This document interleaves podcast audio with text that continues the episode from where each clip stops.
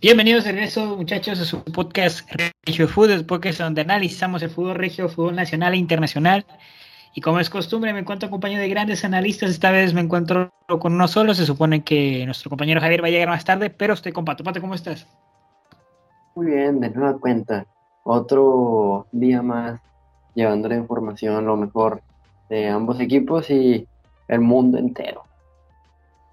Pues, yo no diría del mundo entero, porque la verdad sí se nos ha complicado este, el buscar notas. Digo, hay que decirlo, este, a nivel internacional, pues el fútbol se ha dedicado nada más en las ligas, ¿no? Este, no ha habido información extra de si traspaso o así, entiendo por el periodo en el que estamos, no es tiempo de traspasos, y pues eh, debido a la fecha FIFA que viene, muchos equipos eh, entre resguardaron entre que resguardaron a sus jugadores y entre las lesiones, pues la fecha FIFA tampoco va a ser muy llamativa, entonces a nivel internacional el fútbol sí se ve un poquito apagado y bueno, esperamos que después de la fecha FIFA veamos de nuevo estrellas y bueno, viene Champions, viene Europa League y la nueva que es la, la League Europa, algo así, que son de aquellas que no clasifican ni a la Europa League ni a la Champions.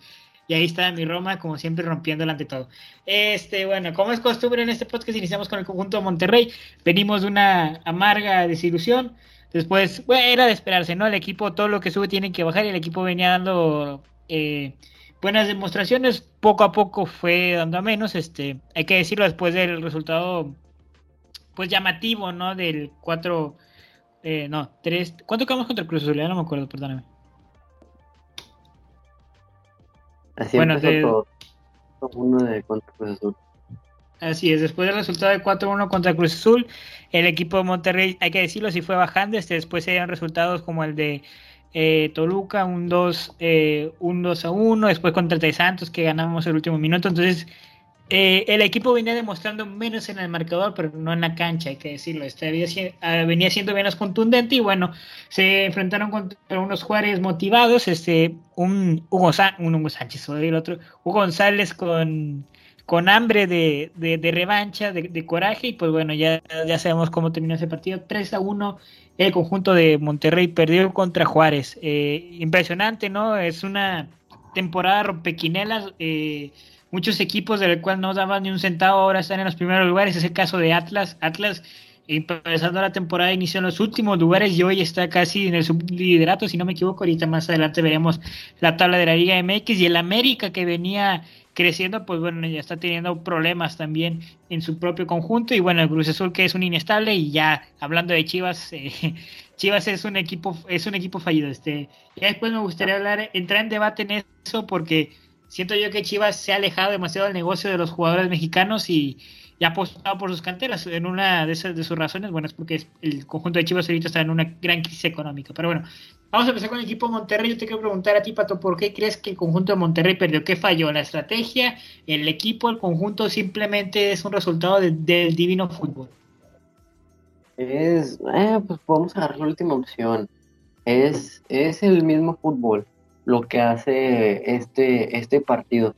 Juárez viene de ganar los últimos, de, cinco partidos ha ganado cuatro, no es casualidad de eso, viene haciéndolo muy bien. Un juego que no se distingue como el mejor, ¿va? es el tu camión, los manda para atrás yo, el, el, este, a salir en contraataque. Y eso fue lo que le falló a Rayados. Rayados siempre ha batallado y siempre, esperemos no siempre va a batallar este, contra equipos que se le cierran. Este Vasco no ha podido encontrar la fórmula para equipos contra Atlas, contra Juárez, contra Puebla, que se le cierran, no ha podido abrir, no ha podido llegar más allá ni siquiera del primer gol, ganarlos. Vemos desde el principio, Juárez estuvo atrás esperando rayados, todo el primer tiempo fue, fue rayados prácticamente, exceptuando por lo, Los primeros 35 minutos. siempre estuvo rayados atacando. todo, todo el tiempo. Solamente por los goles y una que otra jugada rayado siempre estuvo con el balón. Ya el segundo tiempo ya estuvo más repartido, le ganó la, eh, eh, eh, las ansias al conjunto de Monterrey. Pero lo vimos perfectamente. Es algo del fútbol que haya perdido porque nadie se hubiera esperado que después del 1 por 0 llegaran dos goles inmediatos nadie se lo pues, esperaba. Pues. dijo, nos van a meter un gol y a los cuatro minutos lo vamos a remontar. Eso fue, eso es parte del fútbol. Lo que tiene el conjunto de Tuca es el balón aéreo y se puede ver en el primer gol, un cabezazo, este, queda el balón en medio y nada más la remata. El segundo gol, otra vez, ganan el balón por arriba y es gol. Eso es lo mejor que tiene el Tuca, defenderse, conseguir un contraataque, una falta, balón parado y meter gol. El juego aéreo de, Juárez es espectacular. Hay un brasileño que estuvo, tuvo a toda la defensa loca. No, pudieron parar. No sé dónde lo sacaron, no sé cuándo nació ni en dónde viva. Ahora, eh, eh, el, brasileño, el brasileño llegó a Juárez a razón de la, de la lesión del, de su delantero estelar. O sea, él vino a cubrir la lesión del delantero de Juárez, que tal no me acuerdo su nombre, y no es, no venía siendo la estrella, pero calidad tiene, y yo creo que si lo sigue mostrando así como lo demostró en el conjunto de Monterrey, yo creo que tiene posibilidad de irse a un equipo de la Liga MX más grande, o bien cimentar ahí las bases de una defensa, de una ofensiva poderosa con, con Juárez. Está, se está viendo, al inicio empezó muy mal Juárez, empezó muy mal, incluso ahorita tiene los mejores números, por eso que empezó muy mal, pero se está viendo lo que el Tuca sabe hacer, que es llevar un equipo chico, por así decirlo, un equipo con, con, que no tenga una gran economía, que no tenga un gran plantel, hacia, hacia lugares altos, hacia una posición alta. Y ahorita está en, en quinta, no, en séptima posición, algo así. El conjunto de Guardia. No, no es cierto, te acabo de engañar. Horriblemente está aquí, mira, aquí tengo la. Pero lleva cuatro partidos ganados. De los cinco, solamente perdió contra Mazatlán, que perdió 3-1, pero le ha ganado a Cruz Azul, le ha ganado a León, le ha ganado a, al conjunto de Pachuca, si no me equivoco. Le ha ido ganando a lugares que están arriba en la tabla. Ya le ganó a Monterrey, que está en octava posición. Le ganó a Cruz Azul en cuarta posición. Ah, es que ya es que estás viendo la liga se me hace de la temporada pasada. No, estoy viendo otra cosa, lo de los este, defensivos. ah, ya, ya, ya, sí, los números. Otra, otra tabla completamente diferente. O pero es, es algo, Juárez está haciendo algo que no se esperaba, ¿sí?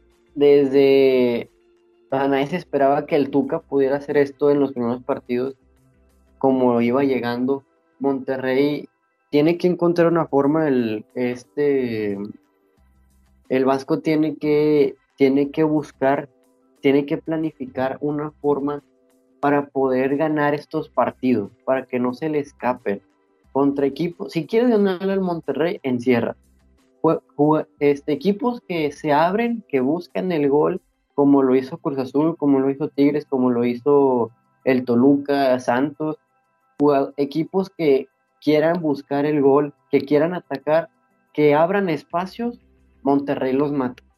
¿Por qué? Porque lo que juegan es a los espacios. Si quieres ganarle, quédate atrás. Haz lo que hizo el Tuca.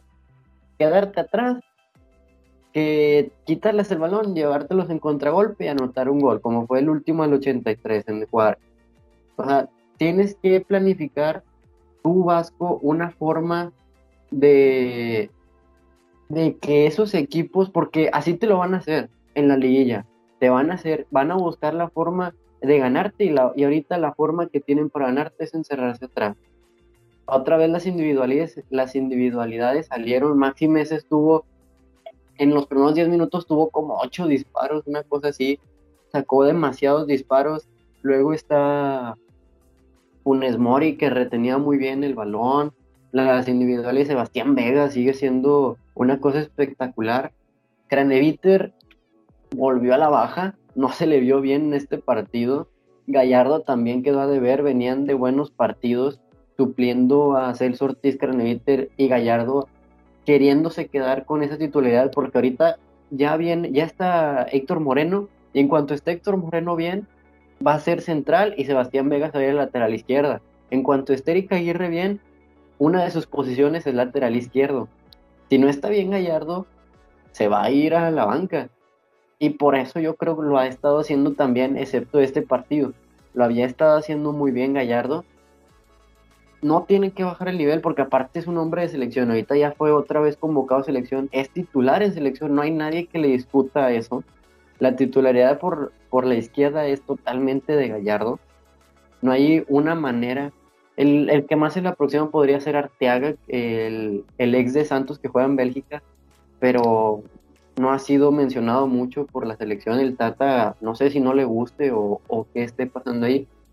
Entonces, sí se tiene que poner las pilas y el Monterrey buscar, como ya dije, una manera, porque estos partidos son para ganarlo. Y lo mismo le pasó al principio. Ahorita está en esa posición, ahorita no puede estar en primero, en segundo lugar, porque dejó ir puntos contra Puebla, dejó ir puntos contra Atlas, equipos que se le acomodaban, que era para ganarles fácil. En el papel era para ganarles fácil, no pudo. Y ahorita está, está no tanto sufriendo, pero sí podría estar más cómodo que... En la tabla. Sí, en la tabla que lo que está ahorita. Ahora, Monterrey está en la cuarta posición con 20 puntos, es superado por Toluca con 21, Atlas con 22 y América con, 20, con 25. De ganar Monterrey, eh, perder Toluca y perder Atlas se pondría en la segunda posición, pero también depende, a ver, 18, 19, 20, 21.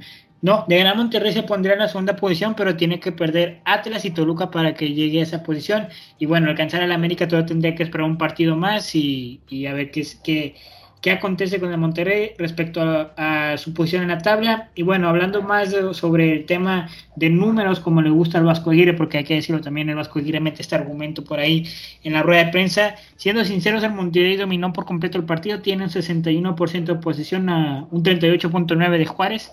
Eh, ganó la mayoría de sus duelos con 46.2 y Juárez con un 53.8, o sea, no es, no es ni mucho menos la mayoría, es casi casi un empate. Eh, y bueno, duelos en el, área, pues Monterrey los ganó con 54.2 y el Juárez FC tiene 48, 45.8. No hubo fuera de lugares, 5 corners por parte de Monterrey, que eso quiere decir que estuvo eh, constantemente llegando al área, y dos por parte de Juárez. Siento yo que la victoria de Juárez se da en base a las desatenciones que tuvo la defensa.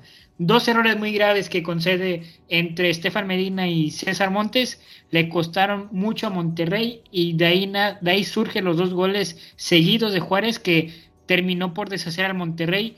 Y, y, hablando ya de este muchachito que tú lo trajiste a la conversación, Gallardo, siento yo que Gallardo mostró su peor, bueno, no su peor partido, lo hemos visto mucho peor, pero en la temporada regular fue el peor Gallardo que he visto Siento que después del segundo gol, Gallardo entró mucho en la intensidad del juego, se desentendió por completo el equipo y había tiros que hacía de larga distancia. Este, eh, muchas veces se veía como pues la mayoría de los jugadores de Monterrey estaban marcados y él seguía hasta línea de fondo cuando tenía que tirar el centro de antes. Entonces siento yo que Gallardo sí se perdió por completo en el partido. Gallardo, este, eh, debido a la intensidad del juego, no, no supo soportarla y bueno, pues ya Ahí tenemos los resultados. No es reventar a Gallardo, ni mucho menos. Gallardo es un buen jugador. Y lo hemos visto justo hace poquito en el, penúltimo partido antes de Juárez, acababa de anotar gol y, en una de esas pues se, quitó la, las vibras, ¿no? Por así decirlo. Pero bueno, este. Ah, ¿Tendrías tú algún culpable sobre ese partido de, de la derrota de Monterrey? Porque ya la verdad, a jugadores si acaso a Sebastián Vegas, a Stefan Medina y a Montes, que de ellos vienen los dos goles, pero no es, eh, son desatenciones que suceden en cualquier partido y pues bueno, esta vez costaron caros, y dicen que no cuesta así tan, tan caros.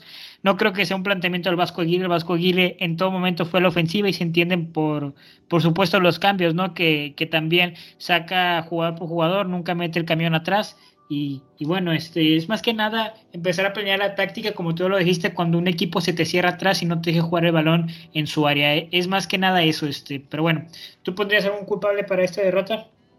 No, uno no, pondría todos.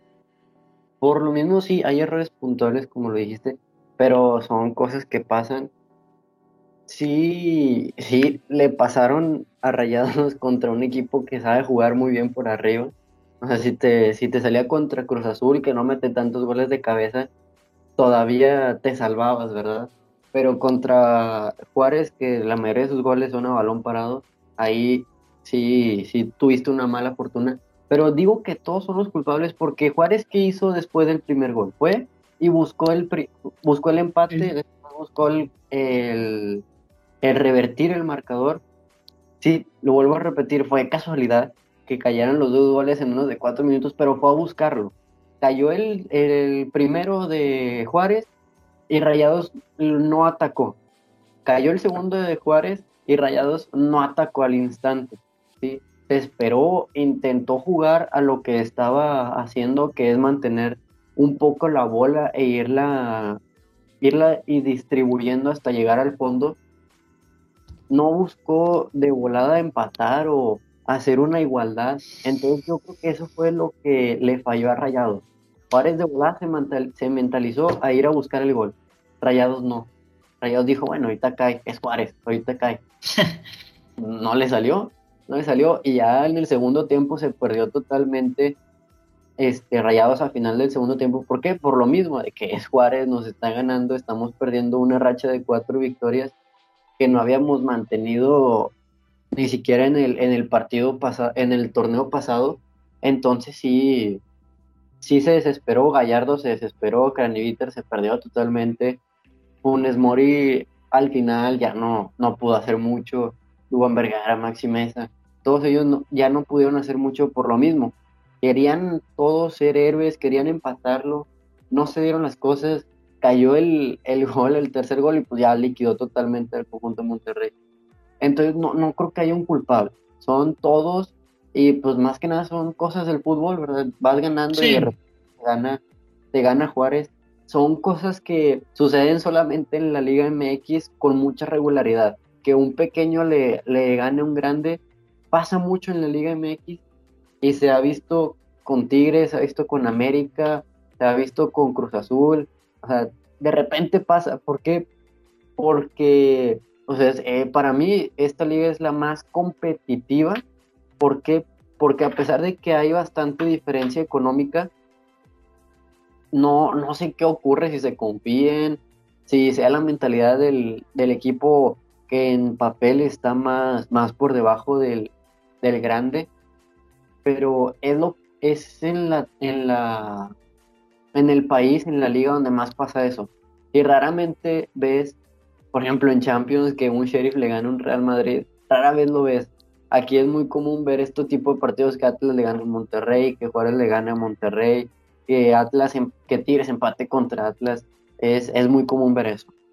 Sí, por supuesto. Este, es muy irregular al día, pero también eso es lo que le hace linda. No sé, por momentos, inclusive extraño a veces, ¿no? El conjunto de Monarca Morelia, que era un equipo que iba creciendo y le ganaba a los grandes. No, eh, el conjunto de Morelia era una gran institución. Y me lo hiciste recordar, ¿no? Por estos resultados heroicos que muchas veces daba. Y en liguilla, este, era, era bonito. Ahora, uno de los temas, ¿no? Que si regresaba la crisis dentro del Monterrey después de esta derrota, por supuesto que no. Ya lo dijimos bien, son cosas que suceden, son cosas el fútbol. Eh, yo siento que fue un balde de agua para el Monterrey el decir no juegues de manera soberbia, este, haz tu trabajo. Este, pero hay maneras de perder. Y Monterrey perdió bien, Monterrey perdió con el balón, eh, perdió jugando bien. Este, dos contraataques sumamente peligrosos de Juárez fue lo que sentenció el partido. Entonces no hay ninguna crisis en Monterrey. Monterrey sabe jugar el balón, jugó bien. Y bueno, nada más, este, no creo que destape alguna crisis o empiece a jugar mal en Monterrey. No, simplemente pues no se dio resultado. El siguiente tema que tenemos con el conjunto de Monterrey es que Después de las acumulaciones de tarjetas, Sebastián Vegas estará expulsado para el partido contra León.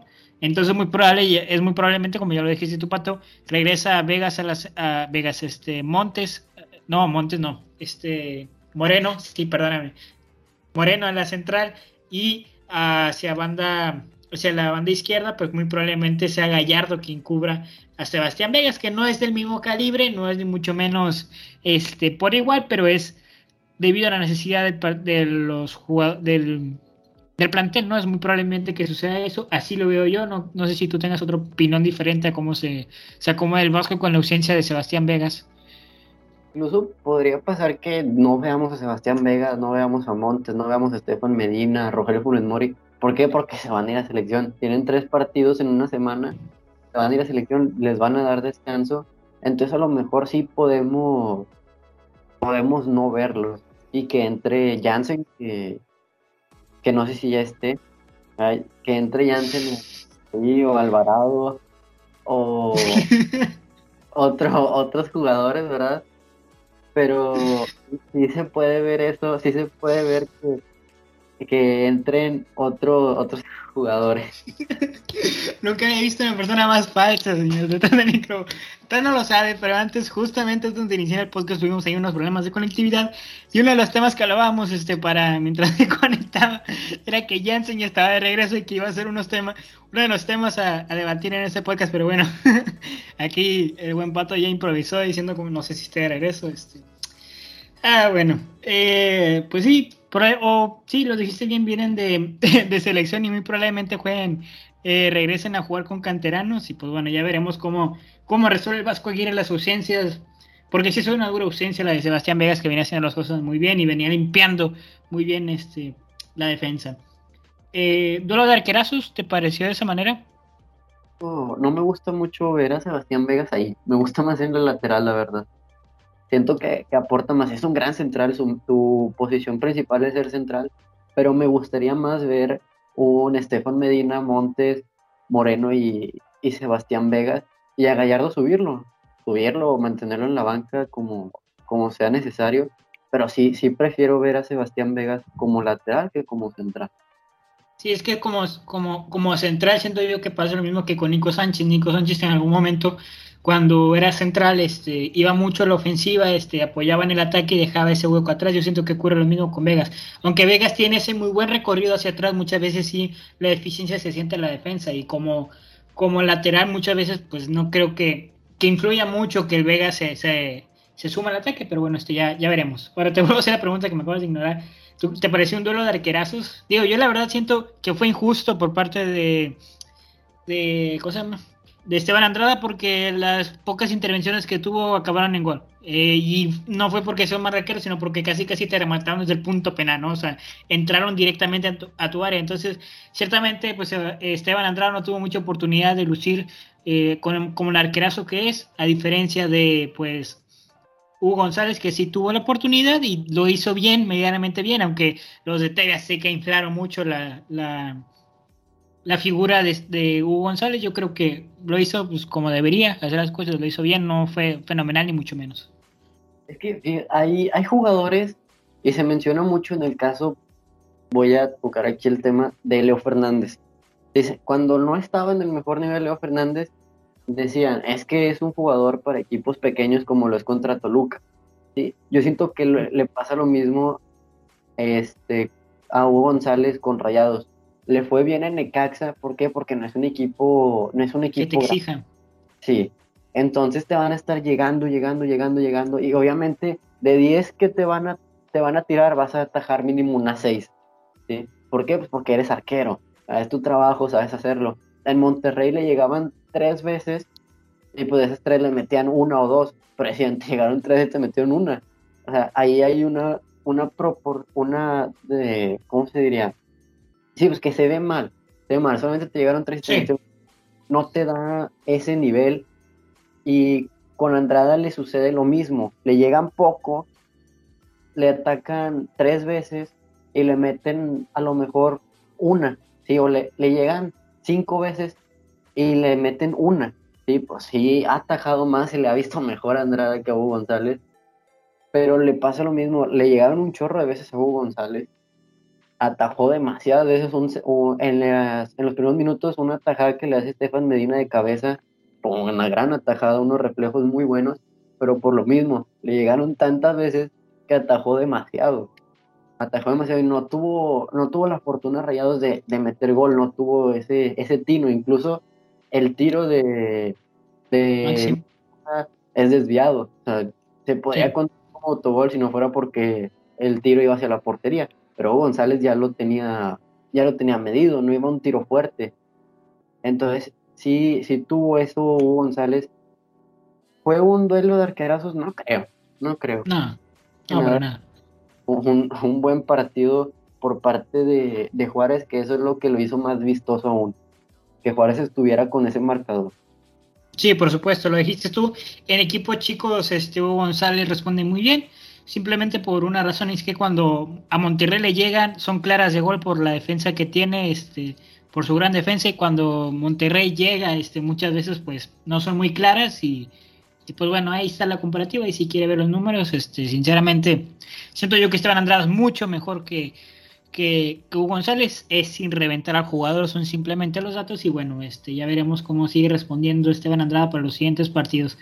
También Esteban Andrada, al igual que Sebastián Vegas, este una amarilla más y se nos va con roja, entonces hay que estar al pendiente de, este, de, Esteban, que es demasiado argentino y llega siempre con su fútbol con los tacos por delante, entonces ahí también es algo que podríamos reclamar a Esteban, pero calidad tiene muchacho. Ahora es la primera vez en la historia eh, de Vasco Aguirre que recibe tres goles con rayados, entonces fue un partido sinceramente de otra, de otra índole, no sé, incluso con Maxi es la primera vez que anota Maxi y pierde Rayados. Siempre se había dado cuenta que cuando Maxi mete gol, Rayados gana. Siempre había pasado eso. Pasó en su primer partido que anotó un gol contra Puebla y ganó, lo remontó a Rayados 2-1. Había pasado contra, contra Cruz Azul, metió gol Maxi y ganó. Ahorita metió gol Maxi, perdió Rayados, la primera vez que pasa y es la primera vez, como dices, que le anotan tres goles al Vasco con Rayados. Sí, digo, me, reí porque me acordé cuando le hicieron esta pregunta a Mike y él también como que le dio risa, ¿no? Estas cabalas dentro del fútbol. Y ahora, no sé si te enteraste, Pato, pero este, los, eh, Jansen ya está recuperado y podrá, probablemente pueda jugar.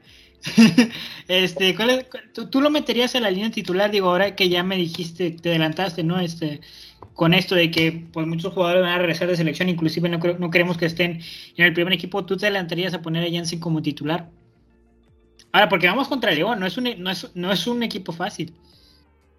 Sí, no, no viene lo mejor, viene perdiendo. Pero, pero aún así sigue siendo León. Si es necesario meterlo, si Funes Mori está cansado y lo ocupa meter, pues adelante, ¿verdad?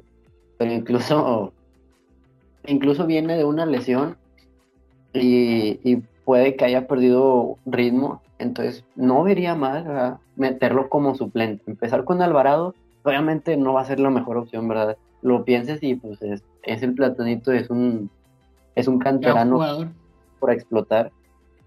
Pero empezar con él y meterlo a Jansen en el segundo tiempo cuando estén, eh, cuando esté cansado la, la plantilla de León, meterlo a él no va a estar, no me imagino que esté al 100% por lo mismo que viene de una lesión pero algo va a poder hacer, ¿verdad? Es Janssen.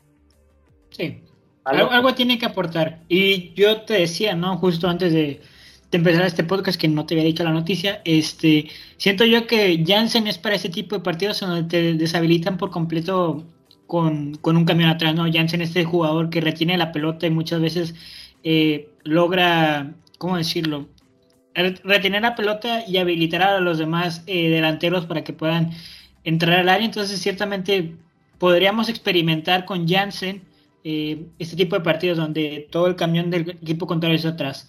Pero bueno, yo creo que esta sería toda la información con el conjunto de Monterrey. No creo que haya, que haya más que añadir. Simplemente son cosas del fútbol. Monterrey ha perdido 3-1 contra Juárez en un equipo en el que no se vio exhibido, ni mucho menos como lo pinta mucha prensa este, nacional y, y regia. No, a Monterrey no se vio exhibido. Simplemente pues le pegaron donde deberían eh, el Tuca hizo un, buen examen del conjunto de Monterrey, supo cómo deshabilitar a sus delanteros y bueno, este es el resultado que tenemos al día de hoy y esperemos las próximas semanas, recuerden que hay fecha FIFA, cómo le va a Monterrey con el León, que no es un equipo, que no es un partido fácil, pero bueno, ya, ya veremos cómo resuelve. Vamos con el conjunto de Tigres, Pato, ¿das tú o doy yo con el conjunto de Tigres? Porque normalmente yo se lo, yo le doy la tarea a Javier, ¿no? Pero, pero pues no está. No, eh, Tigres, pues parecía que el, levantaba. Ha, estado muy mal el, conjunto de Tigres. Va en, en puntos, va muy pegado a rayados. Se, habla de que nada, pues es nada más diferencia de dos puntos. Incluso Tigres este, tiene menos goles en contra, pero nada más es uno. Pero sí, sí se le ha visto mal a, a Tigres este 0 por 0. Se, habla de, de, que tiene que estos partidos son cómodos, ¿no? Tienes que ganarlo. Se hablaba de un 9 de 9 puntos con Pumas, con Necaxa y, en el partido antepasado, que no recuerdo, contra, y contra San Luis. Se hablaba de que ahí 9, 9 puntos tienes que sacar. Nada más saca 5 con dos empatas y una victoria. Nada más se le dio bien contra San Luis. Y, y sí, hay algo que tiene Tigres que yo no sé qué sea y porque tiene un gran plantel. No sé si sea la defensa, no dice el la, contención, el ataque, pero el hecho de que tires y no anotes, el hecho de que te lleguen y tenga que salvarte muchas veces Nahuel Guzmán, el mejor arquero de la liga sin duda, o que te anoten, tiene, tienes muchos problemas como Tigres. Hay que, hay que encontrar ese problema delanteros este, están mal. Yo esperemos que ya para cuando se acabe la fecha FIFA esté Florian, esté Guiñac, ya estén todos los lesionados, el diente que ya pueda jugar, porque es lo que le falta, gol. Y el diente es el único que lo tiene ahorita. Sí, bueno, este, vamos a ver cómo responde. También hay una deficiencia de Carlos González, pero si quieres más adelante vamos con ese tema. ¿Sientes tú que, que la irregularidad de Monterrey de que Monterrey de Tigres viene por parte de la ausencia de los franceses o es más, yo que es más respuesta de que todavía no se acoplan a la manera de jugar de, Miguel Herrera y que Miguel Herrera, debido a las lesiones que propiciadas o no por Gibel Becerra, este, se han presentado, pues no ha podido cimentar un conjunto titular y no ha podido, eh, pues, eh, dar resultados, ¿no? Con un equipo titular. Ah, lo, el hecho de que no estén ni Guiñán ni Florian el hecho de que no esté Guiñac sí puede ser un factor, porque Guiñac, simplemente contenerlo puede que sea diferente el partido o que sus compañeros lo vean diferente, pero Florian no. Florian lo que ha hecho no ha sido mucho, obviamente tenerlo sería un plus porque es, es alguien desequilibrante, es como un Luis Quiñones, pero para mi gusto mejor, ¿sí? Pero aún así Florian no está no se ha acomodado totalmente para Tigres y lo, lo hemos visto en partidos pasados. En el clásico, por ejemplo, jugó muy bien, pero no, todavía le falta el ritmo, todavía le falta ritmo porque para el minuto 50 ya está totalmente cansado. Y ahorita con la lesión va a volver a pasar lo mismo. O sea, no, no terminó por agarrar físico, por agarrar ritmo y se lesiona por culpa de, del destino, de Dios, de quien quieran creer, de Hiver. No sé por qué se nos lesionó, ¿verdad? Pero se lesiona y otra vez a volver a agarrar ritmo, otra vez a volver a tocar un campo, a empezar desde cero. No, no creo que sea por, por eso de los franceses, es por otras cuestiones. Tigres no está bien, no se ha acoplado, como dices, a, a Miguel Herrera. Para mí todavía siguen buscando una forma de jugar, porque al principio le servía la línea de 5. La línea de 5 evitó tener muchos goles, pero al mismo tiempo te quitó el poder meter muchos goles. Entonces tienes que encontrar una forma para medir eso, para equilibrarlo. Otra vez, aquí no, aquí no es, lo mejor que tiene Tigres ahorita, este, al nivel de diente, pero hablando de... Si, no es aquí no por la izquierda, o sea, aquí no está de izquierda a derecha. En el partido se le vio supliendo al Chaca, se le vio, se le vio supliendo a Pizarro por su banda, por la izquierda, a Diego Reyes, a todos, se le vio por todos lados. Aquí no es, es una bestia. Tiene edad, pero pareciera como si tuviera 25 años. Corre por todos lados, corre, no corre como loco, corre con una idea. Y eso es lo que más me gusta de Aquino. Y sube y sube con la idea. Ataca, eh, defiende y defiende con una idea. ¿sí? No está no está nada más de arriba abajo como, como otros jugadores. Bigón desapareció. Ese sería un ejemplo de un jugador que estuvo para arriba y para abajo sin ninguna, sin ninguna visión.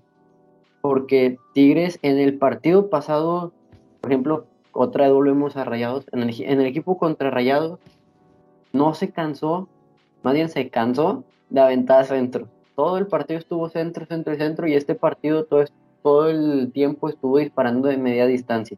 Que lo más peligroso de Tigres, la llegada más peligrosa fue de, media distancia. Eso fue lo más peligroso que hizo Tigres, disparar de media distancia. Con Bigón la mandó a, a, las bancas, también Leo Fernández. no encuentran una forma de atacar, un estilo.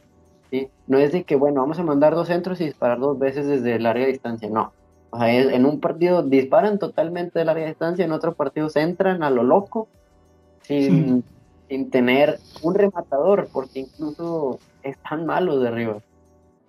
Sí, sí, entonces, ¿sientes tú que le falta más acoplamiento del equipo de, de Tigres y sobre todo visión al momento de ir al frente.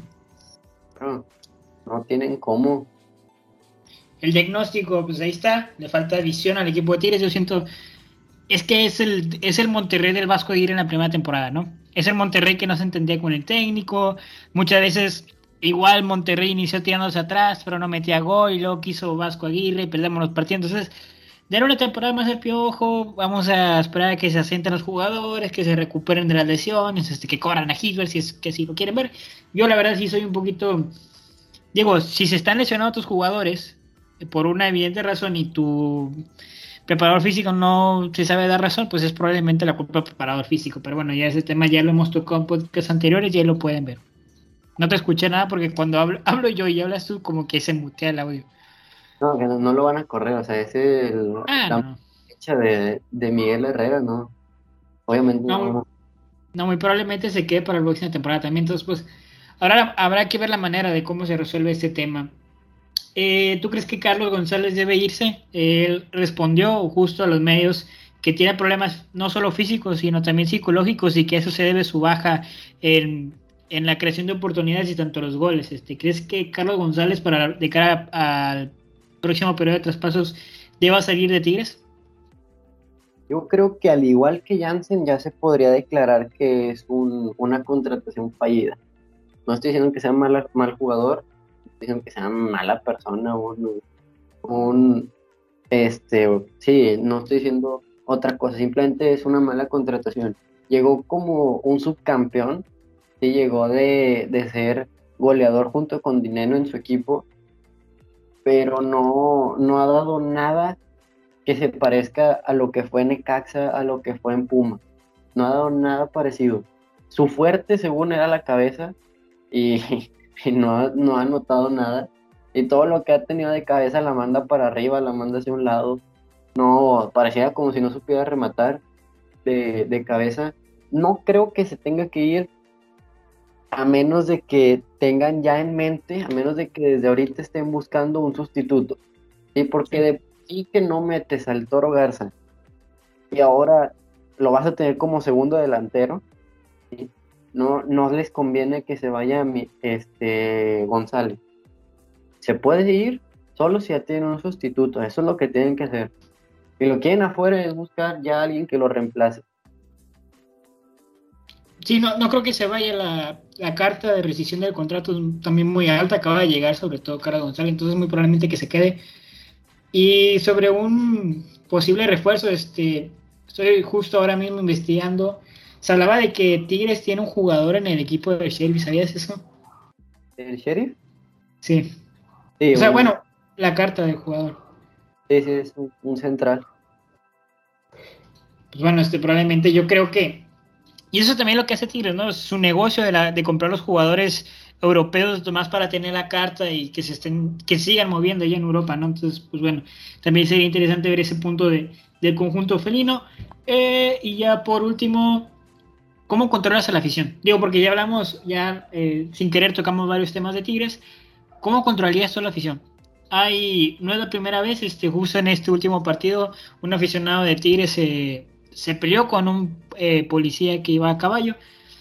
Digo, mucha gente podrá decir, no, es que el policía, a ver, eres mexicano, sabes bien que con alguien con el que no te debes de meter, que justamente siempre vas a perder, es con el policía. Entonces, ¿sabes? Y no es la primera vez que sucede esto, ya también han tenido problemas con la afición de San Luis, en donde hasta tuvo que haber disparos al aire para dispersar a las aficiones. Creo que si no me equivoco, también hubo problemas con, con ellos, con Santos. Entonces, ciertamente la afición de Tigres sí es muy problemática, no es la primera vez que sucede esto y siempre eh, se hacen las víctimas frente a los medios de comunicación. Entonces siento yo que ya está un poquito cansado este tema de hablar de, Tigres y de su afición, de cómo siempre son golpeados según ellos, de cómo siempre se transgiversa la información y temas. ¿Cómo, cómo controlas la afición de los libres y locos, sobre todo a, a, este, a este tipo de aficionados? Digo, porque se han tomado medidas ya. Una de ellas es que el conjunto visitante normalmente sale por ahí del minuto 80, hablo de la afición, y, van desalojando a muchas de las barras, ¿no? Pero eso siento yo que mata el fútbol. Pasó con el equipo de Santos, Monterrey anota el gol en el minuto 93, 94, y mucha de la afición del Monterrey no lo pudo ver porque tuvo que ser desalojada desde antes para evitar conflictos. ¿cómo, ¿qué medida tomarías tú para empezar a, controlar a estos grupos de, aficionados? Es entendible por qué estén así. No estoy diciendo que esté bien los actos que están haciendo, pero se entiende por qué están así, porque su equipo está mal, ¿verdad? El equipo no, no está dando la mejor versión, sacando muy mal en, en, todos los partidos como local, que se supone que era, era el templo, ¿verdad? Todos los que iban de local a, al, al Uni no salían vivos de ahí. Y ahorita de los últimos 12 partidos que han jugado ahí, solamente han ganado 3. Y solamente han ganado 3. Hablando de la temporada pasada, como digo, los últimos 12, han ganado solamente 3. Y han empatado un total de 5. Y han empatado 5. Han perdido 10 puntos entonces se entiende por qué esté así la afición. Son problemáticos en estos casos, ¿verdad? Ya vimos lo que pasó en este partido que acaba de, que acaba de, suceder, que sale abuchada la, abucheado todo el, todos los jugadores. no, no se ve este, por dónde los puedan contentar solamente con ganando partidos, solamente jugando bien y obteniendo puntos, metiendo goles, es la manera en que puedes hacer que, tu afición esté feliz, ¿verdad? Porque la, afición de Tigres es una afición que, que protege mucho, que protege mucho. Como todas las aficiones tienen a un, a un jugador al que le tiran. En el caso de Rayados fue González, en el caso de Tigres ahorita está siendo Carlos González. ¿sí? Ajá, ahorita tienen a ese jugador y yo creo que por eso mismo no lo sacaron en el partido contra, que acaba de pasar contra Necaxa. Por lo mismo, si lo llegan a sacar, toda la afición lo va a buchear y el jugador más se va a caer. Yo creo que por eso no lo sacaron, por protegerlo. si fue en ese caso Miguel Herrera, yo lo veo muy bien, porque si de por sí está mal, luego toda la afición, todo, 40, no, ¿cuántos vienen ahorita? 20 mil personas te abuchean solamente a ti, y sí lo veo fatal eso, lo veo muy mal pero la forma en, en contentarlos, la forma en que se puede hacer una afición para todos los equipos es simplemente jugando bien, simplemente jugando, gustando, es que goleando. No, o sea, sí, pero siento que va muy, no sé, muy desatinado este, el análisis, el diagnóstico, pues no creo que porque vayas perdiendo este, tengas que hacer ese tipo de cosas y bueno, ahorita hablamos también del conjunto de Pumas que se dio este, en el estado este con un hecho lamentable del cual tenemos que hablar.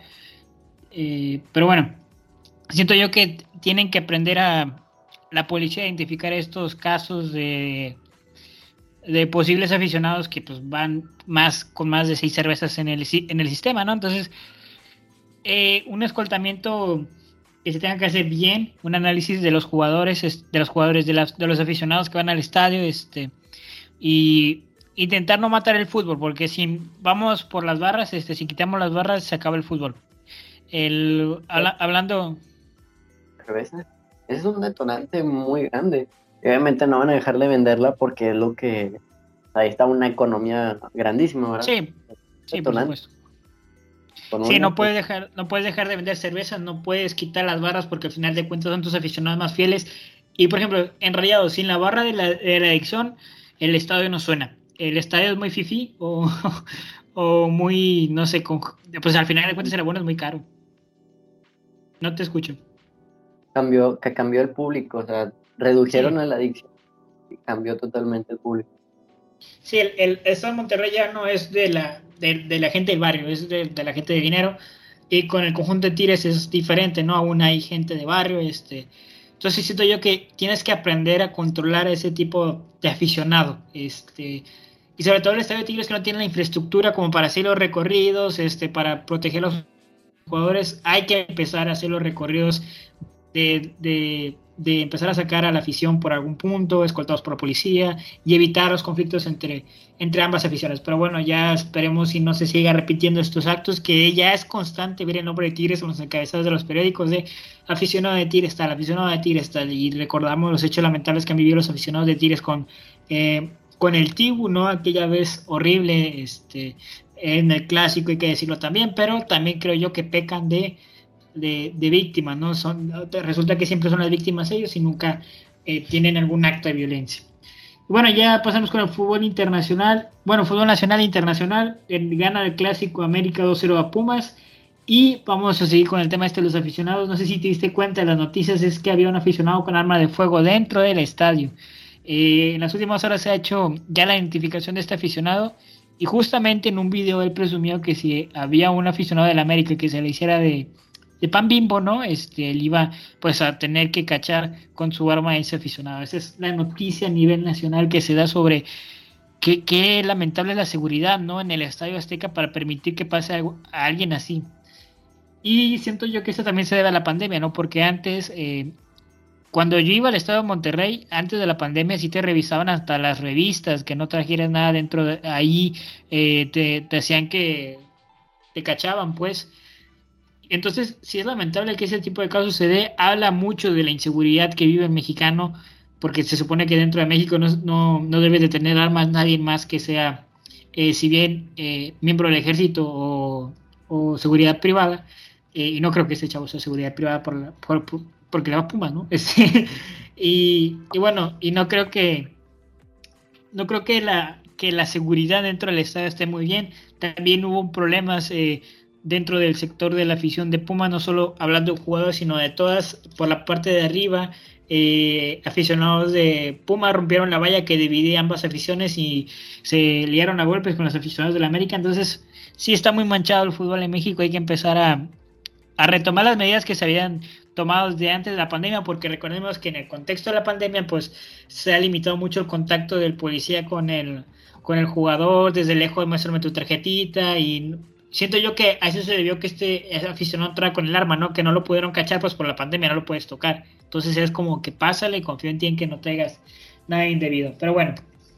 Eh, ¿Qué más tenemos por aquí? Ah, el Tecatito Corona, muchachos. El Tecatito Corona es muy probable que se nos vaya del Porto porque el DT que llevó el Tecatito Corona al Porto fue despedido por los malos resultados y el lugar del Tecatito está en riesgo yo esta, esta noticia, digo, me preocupa por parte del jugador porque el jugador sí es, sí, sí es muy bueno y en, en, en, Portugal lamentablemente ha sido blanco de críticas porque su nivel ha bajado, el nivel del Tecatito Corona, pero Monterrey ya desde hace varias temporadas este, lo tiene en la mira. ¿Tú crees que venga el Tecatito? Es que no sé.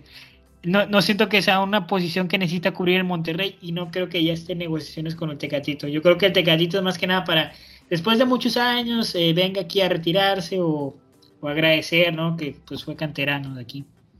Algo, algo que creo que mencioné en los primeros episodios hace mucho es que el Monterrey tiene una base de todos los mexicanos que están en Europa.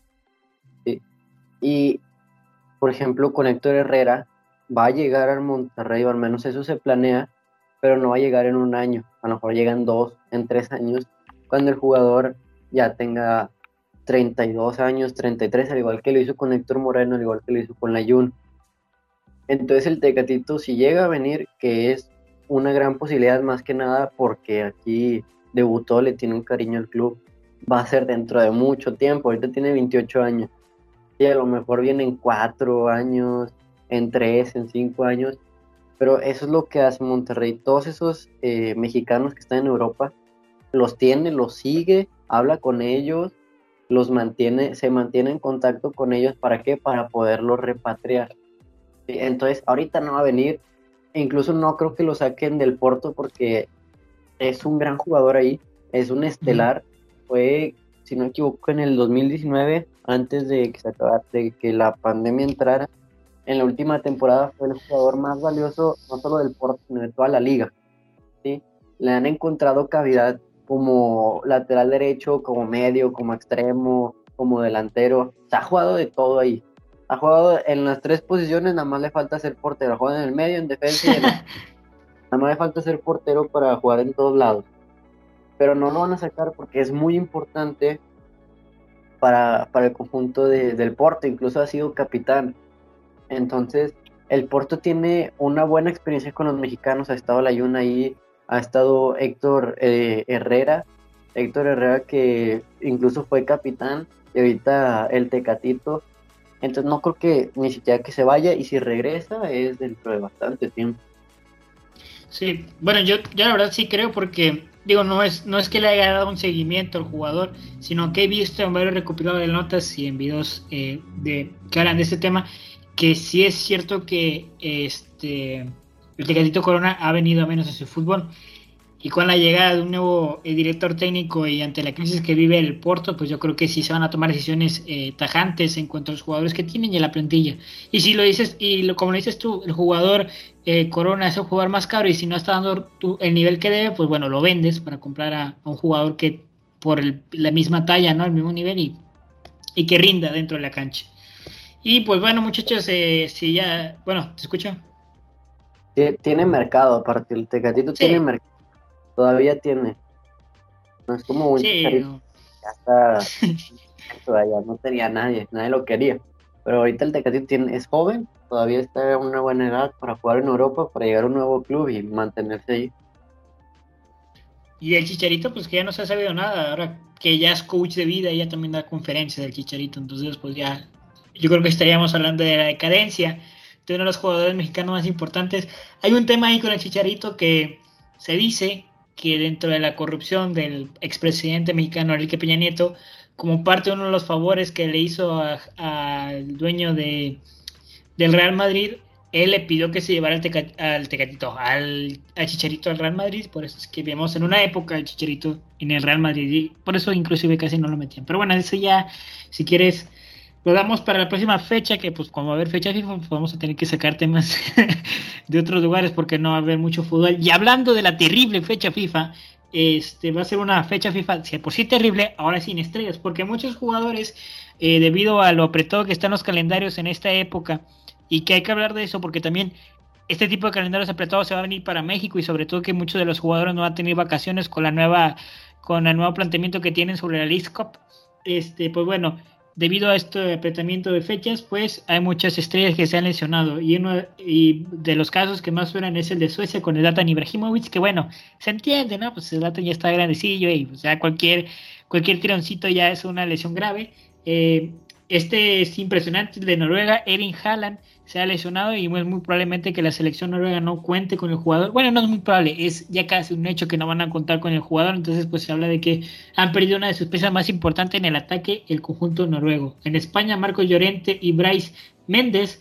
Por Italia, Mateo Pesina, Andrea Velotti y por último en Gales, Gary Bale. Que Gary Bale, usted lo escucha y recuerda, ¿no? Esa esa delantera, bueno, no Benzema, Cristiano Ronaldo, Garim Bale y por izquierda no me acuerdo quién, quién estaba, este, pero recuerda ese, ese tridente. Y bueno, ya ahorita Garim Bale no es lo que era, ha dejado de correr, inclusive llegó en algún momento, si no me acuerdo, en una Champions, en la Champions de Gales, si no mal recuerdo, este, llegó a romper el récord de velocidad y corrió más que, que Usain Bolt o estaba emparejado con Usain Bolt. Y ahora, pues Gary Bale, debido yo creo a la edad, este, también al que el fútbol muchas veces es de momentos, eh, ha venido a menos y pues bueno, Gail Bell ha perdido su calidad y pues ahora está lesionado y no cuenta la, selección de Gales con Gary Bell por su lesión. ¿Algo más que desees agregar? En lo internacional, no, nada, nada por agregar con, con los temas internacionales. Ahora, perdón por regresar al tema de, los regios, ¿no? Pero cuando, cuando escribí la nota se me pasó esto. Hablar de Monterrey y de Tigres por el momento futbolístico que viven ahorita es muy difícil porque lo mostró en la cancha casi no es muy bueno. Pero en cuestión de números están en los primeros lugares. Por ejemplo, en ese caso de la ofensiva, eh, Toluca lidera ese, ese, ese podium con 19 goles, Monterrey con 18 y Tigres con 17. Es decir, los dos equipos regios están en el podio de las mejores ofensivas de la Liga MX. No estamos hablando de, la región o sino Monterrey es de Monterrey y Tigres están en el podio de las mejores ofensivas de la Liga MX y están a un gol, bueno, rayados a un gol de empatar a Toluca y Tigres pues a, a, tres de ganarle. Por su parte tenemos la defensiva, esto sí es sorprendente, digo, no es más que, bueno, es sorprendente pero se entiende, ¿no? Una de las mejores defensivas es la del Atlas, que yo sí se lo... Eh, sí le doy ese trofeo a su portero, ¿no? El Atlas tiene un porterazo que sonaba para Monterrey, pero. Camilo Vargas, ¿no? Increíble. Camilo Vargas. En la temporada pasada Tigres no pasa a la liguilla. Exactamente, y pues bueno, yo siento que ese trofeo es para Camilo Vargas porque es un gran portero y, Y ya, sinceramente, la defensa de, de Atlas, pues no es así que tú digas la mejor. Pero con los, los números dicen que sí. Por su parte también tenemos al América con 7 goles recibidos. Pues bueno, es más que entendible. El América de Santiago Solari que tiene una táctica fija atrás impresionante. Santos con 9 goles recibidos. Cruz Azul, eh, Chivas y en la sexta posición se encuentra Tigres con 11 goles recibidos. Ya lo hablaba Pato.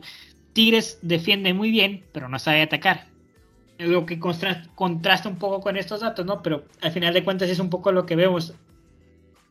No, Sí. incluso no que sea tanto eso de que defienda bien, sino el factor Nahuel. Igual que con Atlas, Nahuel Guzmán siempre aparece, siempre ataja 5 o 6 por partido, porque en la defensa todavía tienen problemas. No saben si es Diego Reyes, Héctor eh, Alayun. Si no saben si es Diego Salcedo, Guido, si es Ayala, no saben quién tiene que ser, quién es la dupla perfecta.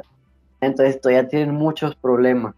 No, yo sigo insistiendo, no, no han recibido muchos goles porque o la, la delantera a la que se enfrenta en el caso de Pumas o el caso de Necaxa es muy mala o Nahuel Guzmán ataja siempre todo. O sea, es, es un enfoque increíble lo que hace el mejor arquero de la liga.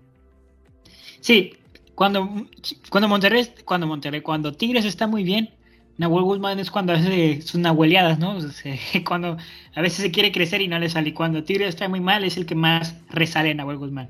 Y bueno, debajo de Tigres con 11 goles está Querétaro. Y debajo de Querétaro en la octava posición está Rayados con 12 goles recibidos. Tú me podrás decir, bueno, pero entonces Rayados es la peor defensiva. No. De esos 12, quítale 3 y quedan 9. Con esos 9, Monterrey estaría en la quinta posición de la mejor defensiva de, de la liga. Entonces, ¿qué, qué pasó, Pato? Le quitamos tres. Sí, quítale 3 de los 3 goles recibidos de Juárez. Ok. Son, son, lo- son los datos que actualizados después de, de los tres goles que nos metió Juárez. Pues bueno, Monterrey bajó a la octava posición de las defensivas con, con 12. Quítale los tres goles de Juárez. Que bueno, o sea, quítalos por, no, por el partido raro que fue. Este, y Monterrey se queda pues en la quinta posición debajo de Cruz Azul. Empatado con Cruz Azul en, en cuestión de números. Y bueno, estamos hablando de las mejores plantillas y que Mo- Monterrey y Tigres están ahí presentes, o sea, no, no están en los últimos lugares, no están debajo de, de equipos chicos, no, o sea, inclusive están peleándose los puestos con equipos como Cruz Azul, América, Atlas, este, que pues está pasando por un gran momento. este, y pues bueno, eso sería todo por mi parte. Antes que nada, pedir disculpas por el episodio anterior. Me equivoqué de tantas maneras, de todas las maneras posibles, pero es que eh, se me olvidó por completo que grabábamos antes del episodio. Entré y todavía traía este, temas de ahí de, de, de la escuela. Y cuando entré fue como que no puedes conectarme. Y, y bueno, eh, pero bueno, ya estamos aquí ya con un guion, al cual Pato le encanta siempre saltarse. Pero bueno, muchas gracias por estar aquí. Recuerden seguirnos en todas nuestras redes sociales, como en, como en TikTok y en Instagram nos encuentran como TH Lion of guion bajo. En Facebook nos encuentran como Lion, al igual así en Spotify y YouTube. Y en Twitter nos encuentran como The Lion 2211. No olviden que este no es el único contenido que subimos. También subimos un podcast donde tratamos temas el cual ustedes nos pueden eh, proponer. El, podcast de Tres Sin Razón. Y tenemos un podcast de noticias, el podcast de No Te Informa, donde tratamos las noticias de la mejor manera posible para que usted, amigo amiga, este, le quede de la manera más clara posible. Pues bueno, muchas gracias por estar aquí. Nos vemos en la próxima emisión. Chao.